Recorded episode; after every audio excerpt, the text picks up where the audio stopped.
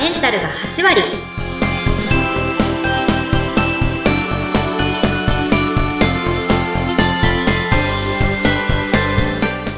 いらっしゃいませ吉花の旅子先生ですインタビュアーの土井さとみです。どうぞよろしくお願いいたします。よろしくお願いします女性のための頭皮改善サロン、フェムケアサロンキッカが頭皮と心と体のお話を悩める女性の皆さんにお届けしてあなたをまるっと元気にしてくれる番組です。今日は、よーし、これから毛活頑張るぞーと決意された方への準備のお話ですね。はいまずは毛活するときに用意しておいた方がいいおすすめのグッズをご紹介しますねおー、おすすめのグッズですか、えーどんなものがあるんでしょうか？はいいっぱいあるんですけどちょっと一部今日はご紹介しますはい。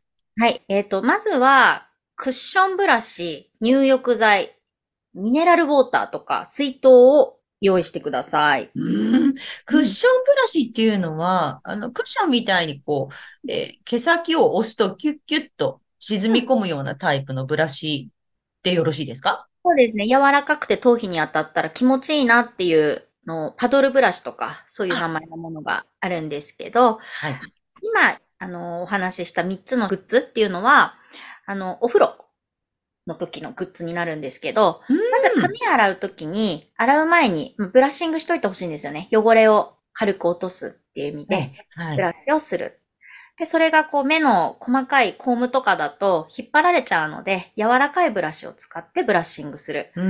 はい。そして、入浴剤なんですけど、まずお風呂に浸かるという習慣を、とにかくつけてほしいんですよ。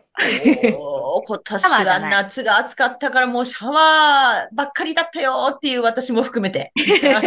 皆さんそうじゃないですか。入浴しましょうってことですね。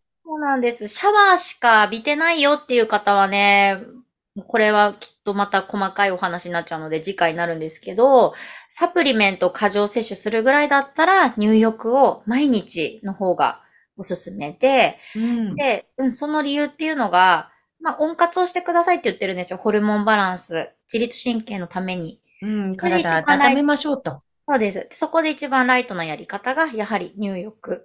で、まあ、お風呂も飽きちゃうって人もいるんですよね。毎日確かに。黙って入ってられないっていう子も いるんですけど、よくお話ししてるのが、まあ、バスソルトを使うのか、あとは炭酸泉。よくホットパブって言ってタブレット式のものがありますよね。あれもね、目的別に分けるとすごく良くて、ええまあ、別に入浴するってことはすごくいいんですけど、あの、バスソルトだったら本当にこう汗をかくために、あの、入る。で、あとはね、あの、マッキー先生が言ってたんですけど、眼性疲労が、あの強い方、目がピクピクしちゃう方は、エプソムソルトっていうものを使うと、眼性疲労が。あ、そうなんですね。私もちょっと好んで使ってました。あ、いいと思います。うんうんうん目が結構疲れちゃう方。そうやって目的別にこう使ってみると楽しくもなってきますので。本当ですね。はい。あとは、お風呂入りながら、お水をとにかく飲んでほしいんですよ。え、入りながら、つまり湯船に浸かりながらうんお水を飲むってことですか？そうです。とにかく頭皮環境を良くしてほしいので、代謝も上げてほしいんですよ。うーん。なので、お水飲みながらお風呂入ると、普段汗かかない方でも汗出やすくなりますので、あ、これは嬉しいですねお。すすめです。で、ほらね、ずっと入ってると熱くなってくるのでう、んうんうんうんこう飲むとじっくり入ってられるっていうことで、この3つはおすすめです。こう、汗を出してお水を入れるという、こう、循環する感じになりますね。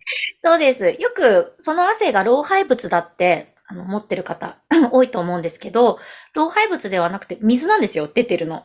あ、汗は。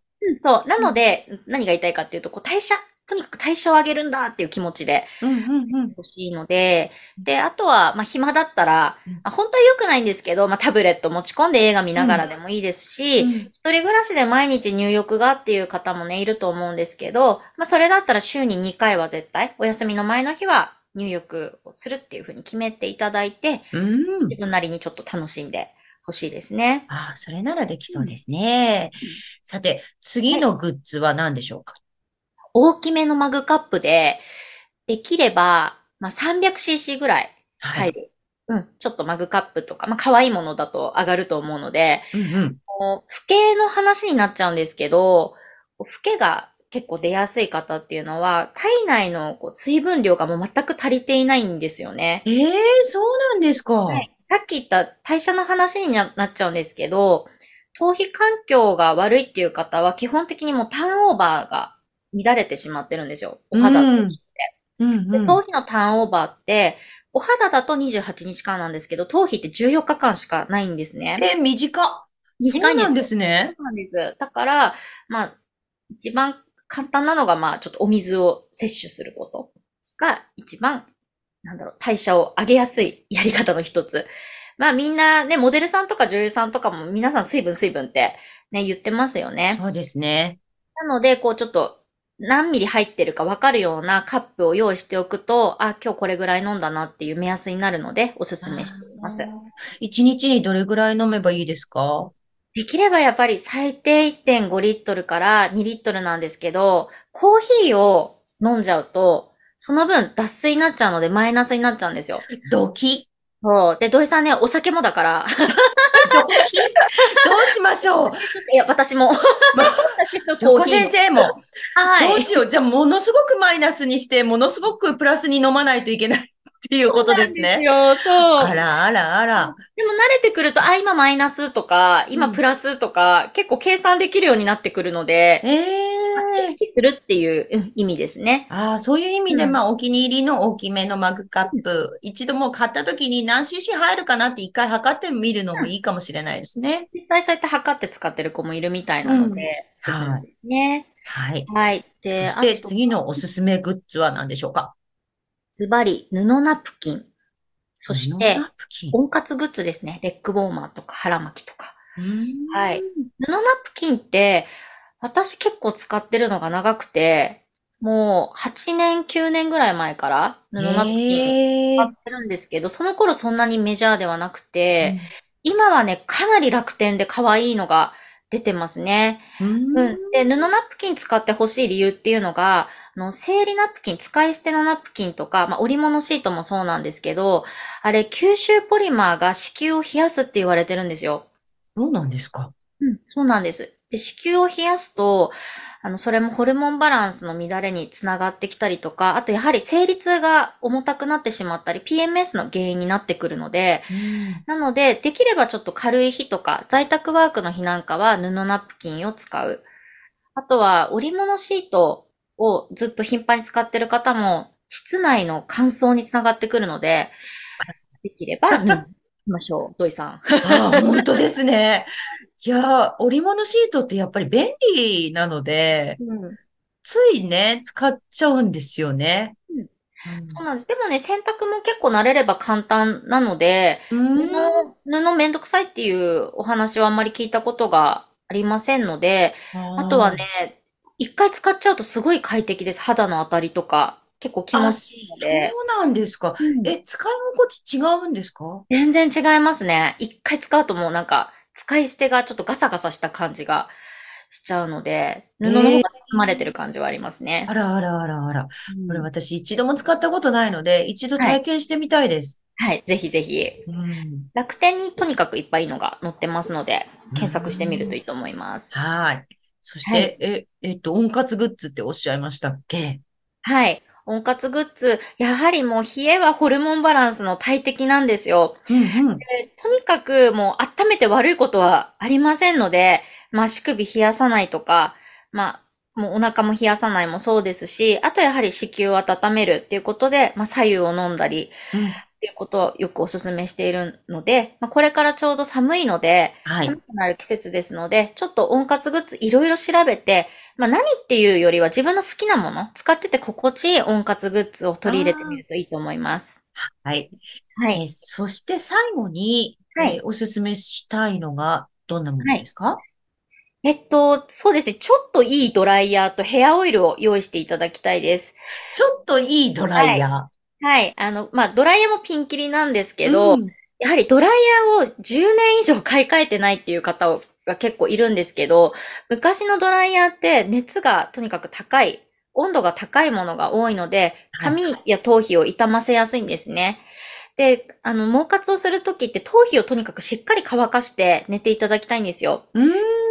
今新しいものっていうのは、まあ温度、温度ではなくて風で乾かすので、高いものほど熱くないんですよ、そんなに。